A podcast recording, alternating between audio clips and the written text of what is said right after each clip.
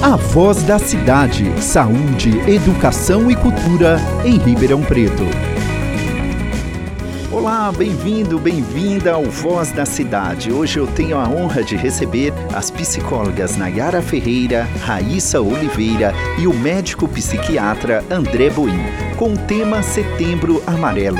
Eu sou Agenor Filho e este é um podcast sobre saúde. Seja bem-vinda, Nayara. Muito obrigada pelo convite. Obrigado. Eu, Raíssa Oliveira. Oi, boa noite, muito prazer. E o psiquiatra Dr. André Boim. Seja bem-vindo, Dr. André. Olá, obrigado pelo convite. Boa noite a todos os ouvintes. Gente, esse assunto já faz tempo que era para ser tratado, mas como estava, estávamos aguardando chegar o mês, né, que tem uma campanha acerca de, deste mês, que é a campanha Setembro Amarelo. E hoje eu trouxe esses três especialistas para a gente poder fazer essa conversa muito importante que ela possa chegar aos corações de vocês, de principalmente de quem está mais necessitando. Né? Então eu vou começar esse bate-papo com o Dr. André Boim, né? ele que é psiquiatra, médico psiquiatra. Em 2008 a 2015, ele formou pela Faculdade de Medicina de Marília. Em 2013, de 2012 a 2013, ele tem possui também uma graduação é, sanduíche mesmo? Claro? Isso. Graduação sanduíche nos Estados Unidos, em Harvard e 2015 e 2016 uma especialização em saúde da família e comunidade pela Unifesp 2017 a 2020, especial, especialização em residência médica em psiquiatria hospitalar no Hospital das Clínicas aqui da USP de Ribeirão Preto? Isso mesmo. E em 2020, a complementação, a é, especialização em psiquiatria de cuidados agudos e intervenção precoce. E 2019 a 2021, mestre em ciência pela Faculdade de Medicina da USP, também aqui de Ribeirão Preto e o currículo dele é grande, gente. 2021, ele é atual médico voluntário do ambulatório do primeiro episódio psicótico no Hospital das Clínicas da USP, também aqui em Ribeirão Preto, e atualmente ele está cursando doutorado pela USP no programa de Neurologia e Neurociências pela Faculdade de Medicina da USP de Ribeirão Preto. Doutor André, mais uma vez, muito obrigado por você ter aceitado esse convite, falar de um tema tão importante. Para começar, o que, que significa Setembro Amarelo? Agenor, é, eu acho que é muito importante, né? Eu acho que é um trabalho trabalho nosso da saúde mental poder falar sobre um tema tão importante. O Setembro Amarelo, ele surgiu como uma campanha de prevenção ao suicídio. A gente tem várias campanhas durante o ano, né? Há algumas outras de outras especialidades, prevenção do câncer. Em 2014, a Associação Brasileira de Psiquiatria, junto com o Conselho Federal de Medicina, é, se reuniram e criaram o mês de Setembro Amarelo para conscientizar e prevenir o suicídio. E qual é a importância, doutor André, de da gente é, eu, eu, não digo celebrar, mas da importância da data, assim, na sociedade? É, eu, o que eu entendo, né, a importância é a gente poder falar sobre isso, né? É, Para a saúde mental, a gente também tem o janeiro branco, né, da saúde mental. A importância disso é a gente não esquecer de falar sobre a prevenção do suicídio. Então, é, a gente poder vir aqui, ter um programa, conscientizar a população que quem tem um comportamento suicida tem um sofrimento e pode ser tratado, seja buscando ajuda. Então, esse mês, sem dúvida, é muito importante para a gente não negligenciar aquelas pessoas que sofrem de algumas questões e prevenir o suicídio.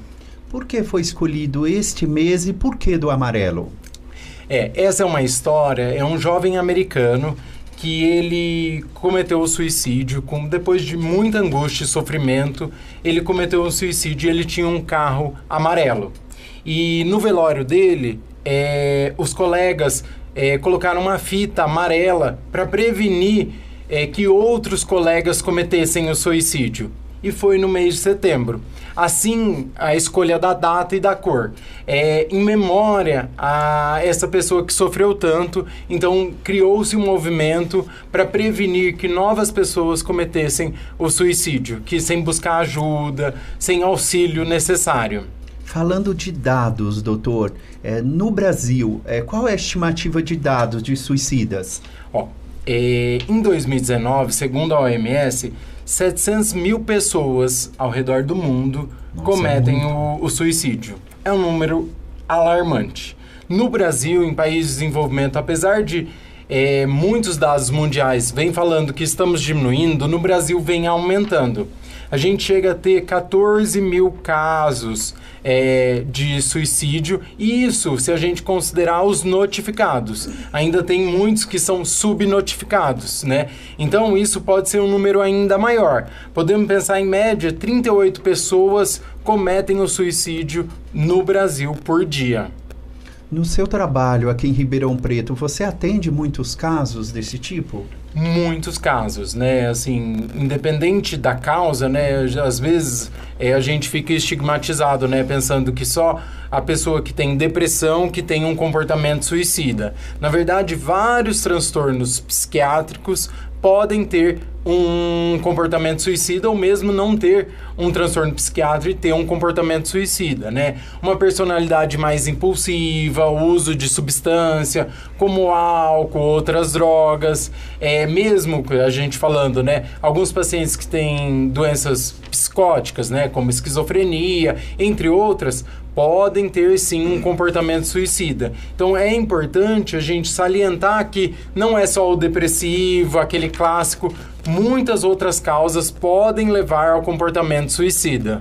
Doutor, essas crises que ultimamente o, o, o país e o mundo está vivendo, crise de desemprego, crise que teve da pandemia, isso também pode causar é, é, é, esse comportamento suicida? Sim, é um dos marcos, né? Alguns motivos, né? A gente fala da resiliência, né? É o quanto a pessoa consegue é, suportar o estresse. Então, o estresse, como você trouxe, né? Seja a pandemia, o isolamento social, seja não ter trabalho, seja a morte de entes queridos, tudo isso aumenta a necessidade de uma resiliência maior.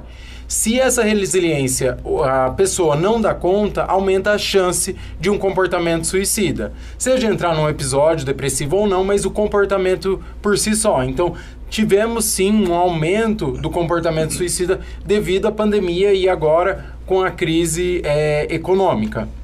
Obrigado, doutor. Eu falei com o André Boim, ele que é médico psiquiatra é, aqui de Ribeirão Preto. E agora eu vou falar com a Gente, me deu. A Natália Ferreira. Hã? Nayara Ferreira, Nayara Ferreira, desculpa, Nayara, ela que é bacharel em psicologia pela UNAERP, em dois, aqui, formou aqui em 2016, e aprimorou seus conhecimentos em psicologia clínica e hospitalar pelo HC USP 2019 fez residência multiprofissional em urgência e trauma pela PUC de Campinas em 2020 e atualmente ela é psicóloga no Hospital Neto Campelo em Sertãozinho e psicóloga na unidade de emergência aqui do HC, na sala de urgência e psiquiatria. É, doutora, mais uma vez, obrigado por ter aceitado o convite. É, vamos falar de, de, dessas relações, né, é, do perfil do suicida. Qual o perfil do, do suicida? Tá. Boa noite, eu agradeço hum. muito o convite. É muito importante, né? A gente está aqui conversando sobre isso, tá? E esclarecendo um pouquinho. Essa é uma dúvida que as pessoas sempre, né, chegam e conversam e perguntam exatamente isso. Mas, Nayara, qual é o perfil do suicida? Não existe um perfil descritivo ou bem delineado sobre quem é o paciente suicida ou não, tá? É, nós estamos falando de pessoas. Pessoas são muito complexas e muito subjetivas, né? cada pessoa, cada indivíduo tem a sua história de vida, tem as suas características, as suas crenças, os seus valores sociais, culturais.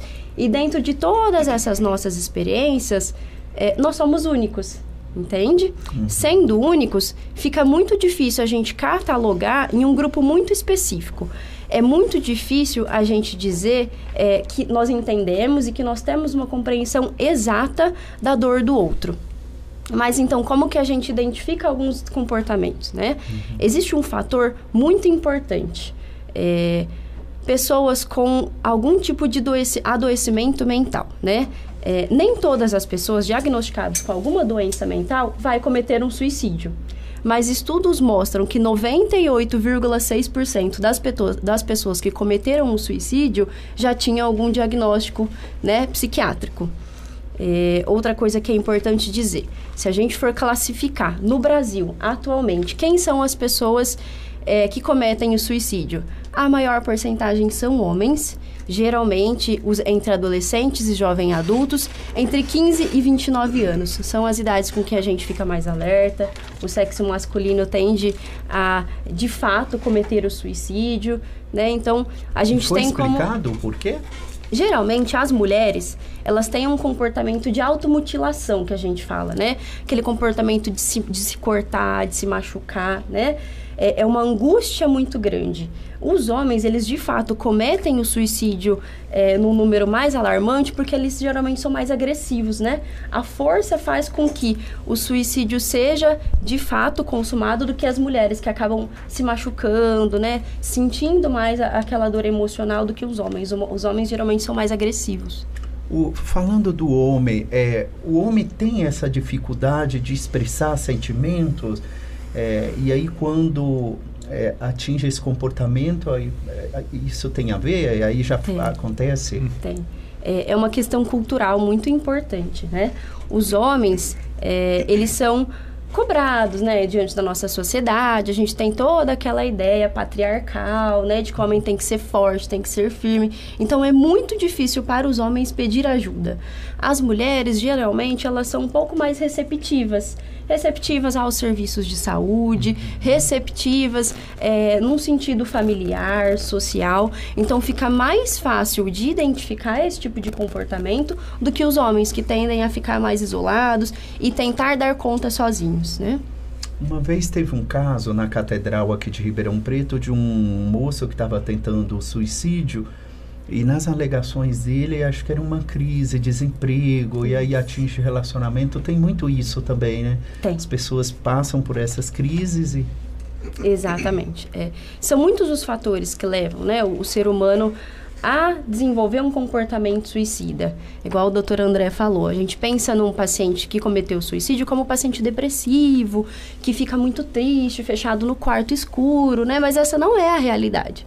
Hoje em dia, se a gente for pensar nos adolescentes, um perfil de adolescente é, que pode né, cometer um suicídio pode ser um, um adolescente um pouco mais irritado, pode uhum. ser um adolescente um pouco mais rebelde, uma criança né, que tem um, um, um, desvio ali de comportamento, né, uma mulher que tem uma irritabilidade muito grande, uhum. os idosos, os número, o número de suicídio com idosos tem aumentado absurdamente. A expectativa de vida ah. tem aumentado, isso tem chegado aos idosos também. E também tem muito associado com a depressão no idoso, né? Que uhum. aumentou muito. Então, eu acho que a gente falou de uma prevalência aqui, uhum. mas só salientar para o ouvinte que realmente a mulher, ela efetiva menos, mas não é quer dizer que isso não é grave. Qualquer tentativa é muito grave, né? Uhum. Então, como você trouxe, ah, uma crise, todo comportamento suicida deve levar a sério, né? Eu acho que a gente poderia salientar isso, porque às vezes não minimizar, né, uhum. sofrimento. E, e, tem um segundo pico, né? Você falou do,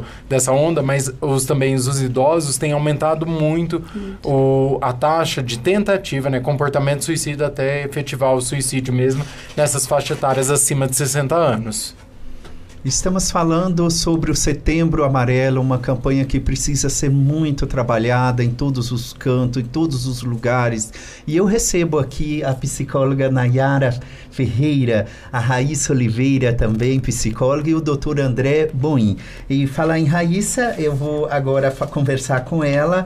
Ela, em 2016 a 2020, ela se formou em psicóloga pelo Centro Universitário Estácio de Sá.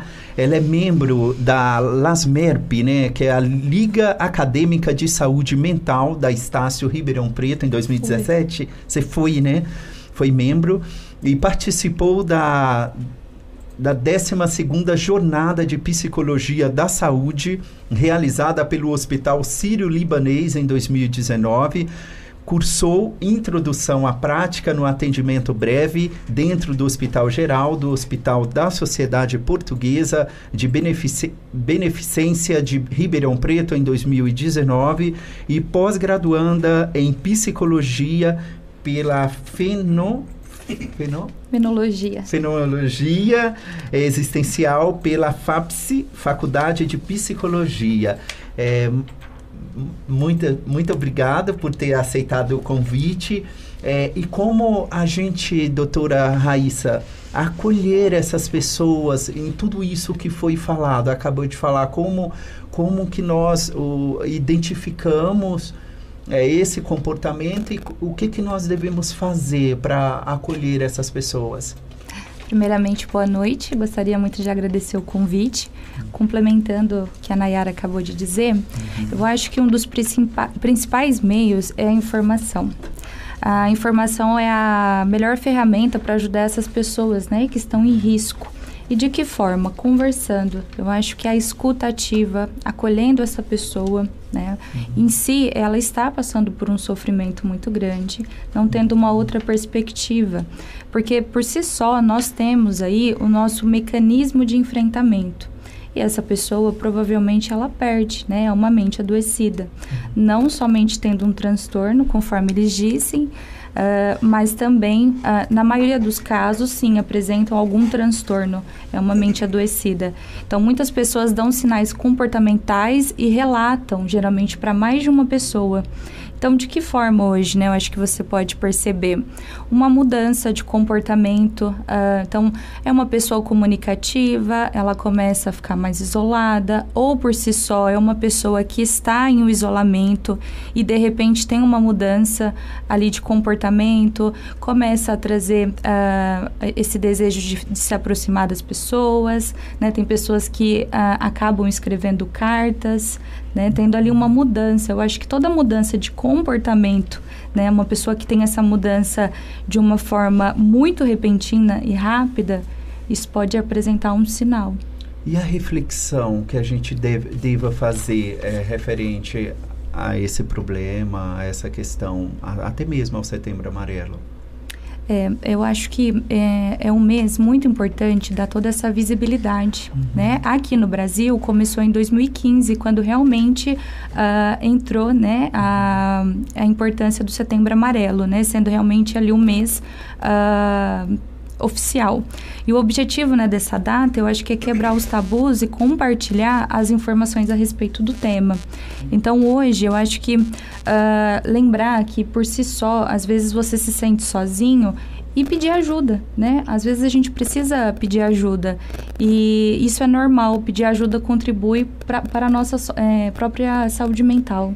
Em um outro tema que nós trabalhamos aqui, que foi justamente saúde mental, foi falado muito da questão do preconceito, é, dessa questão da pessoa, é, quando ela busca um tratamento psicológico ou psiquiatra, é, já ter esse tabu ou ser taxada, né? É, é, e é importante, eu acho, a gente também hoje falar sobre isso. É, porque é importante essa, essa busca, né? E não e tirar esses preconceitos, esses tabus. Que Sim, que é pedir ajuda, né? E mostrar que uh, você não precisa fazer tudo sozinho. É, ter alguém, alguém para compartilhar, né? Eu acho que é uma é importante. Acho que o acolhimento, né? Também da, da, da gente ter mais empatia, né? Eu acho que a palavra certa é empatia, uhum. empatia com o outro. É, tem é, empatia, né, com a forma que aquela pessoa que está em sofrimento está buscando lidar com os próprios problemas, né, não ter esse julgamento como muitos quando vão compartilhar já tem essa dificuldade e as pessoas naquele momento apresentam um julgamento. Então, simplesmente só ouvir, ter uma escutativa. Como prevenir o suicídio? É, eu acho que, uh, né, olhando nessa perspectiva, hoje, uh, hoje temos aí alguns serviços, o CVV, o CAPS, a UPA, tem um plantão psicológico aqui também na UNAERP, na Estácio, na Unip. Então, e o, tudo gratuito? Né? Tudo gratuito. Olha aí, que. Uhum. Ah, o CVV né, é um centro de valorização da vida, ele realiza esse apoio emocional e a prevenção do suicídio. Então, é 24 horas, você pode ligar no 188 e você já recebe esse auxílio também. Inclusive, essas pessoas que trabalham no CVV são todas voluntárias também, né? São, todas voluntárias. Olha aí que bacana. Gente, você que está passando por alguma situação, não fique com medo. É, tem o CVV, como foi fala, falado agora, tem os, os serviços públicos de saúde, a própria família, o melhor amigo. É, desabafe, fale, é, busque ajuda. Eu acho que esse é o maior objetivo do programa de hoje. É, mais do que é, falar do Setembro Amarelo, é estar atento todos os, os dias, todos os meses a ajudar essas pessoas, né? Já foi falado como como ajudar, como buscar os serviços. Agora nós vamos para as considerações finais, voltando com o Dr. André. Mais uma vez, obrigado, tá, doutor André, por ter vindo aqui ao UNAERP falar de um assunto tão importante. E qual é a palavra que fica? Qual a reflexão? É, eu que agradeço, né, poder vir falar sobre a prevenção do suicídio. É sempre um prazer, eu acho que é uma das nossas funções. E eu acho que o que eu deixo de mensagem é que salientar para todo mundo, né, que quem tem um comportamento suicida, ele está em extremo sofrimento. Sofrimento que precisa ser ouvido, acolhido, você falou, Genor, empatia. Acho que pelo menos escutar e dar um direcionamento, não minimizar aquele sofrimento, porque isso piora. Então, buscar os meios, talvez você não vai conseguir ajudar completamente, mas escutar, fornecer apoio, é, orientar os serviços adequados, não deixar de buscar, eu acho que isso é o principal. Não minimizar e poder dar os encaminhamentos adequados para aqueles que sofrem. Nayara? É, eu queria descrever é, um estudo recente mostrou que para cada pessoa que comete o suicídio, outras 60 pessoas sofrem. Né? Uhum. É, nós temos uma tendência a pensar que estamos sozinhos, que não podemos contar com ninguém. O sofrimento é, de angústia, de solidão, ele tende a estar mais presente quando nós estamos em sofrimento. Né? Então, a mensagem que eu queria colocar é, é nós não estamos sozinhos. Nós vivemos em sociedade, é importante viver em sociedade, né? E sempre existe outra alternativa, né? Se dê uma chance, peça ajuda, tá? É, estamos aqui todos por nós mesmos é, e procure um tratamento, né? Nada mais importante do que se cuidar, do que se tratar, porque existem outras possibilidades e a vida é muito importante, né? É a única que nós temos e é importante ser valorizada. E muito obrigada. Eu que agradeço, uhum. Nayara. Raíssa Oliveira. É, quando você pede ajuda, ah, você passa a ver as coisas de outra forma e ter outras possibilidades. Então você não está sozinho, né? Às vezes naquele primeiro momento você não consegue ter contato com alguém, desabafar com essa pessoa, né? Então, se alguém um dia vir compartilhar com você, não minimize esse sofrimento.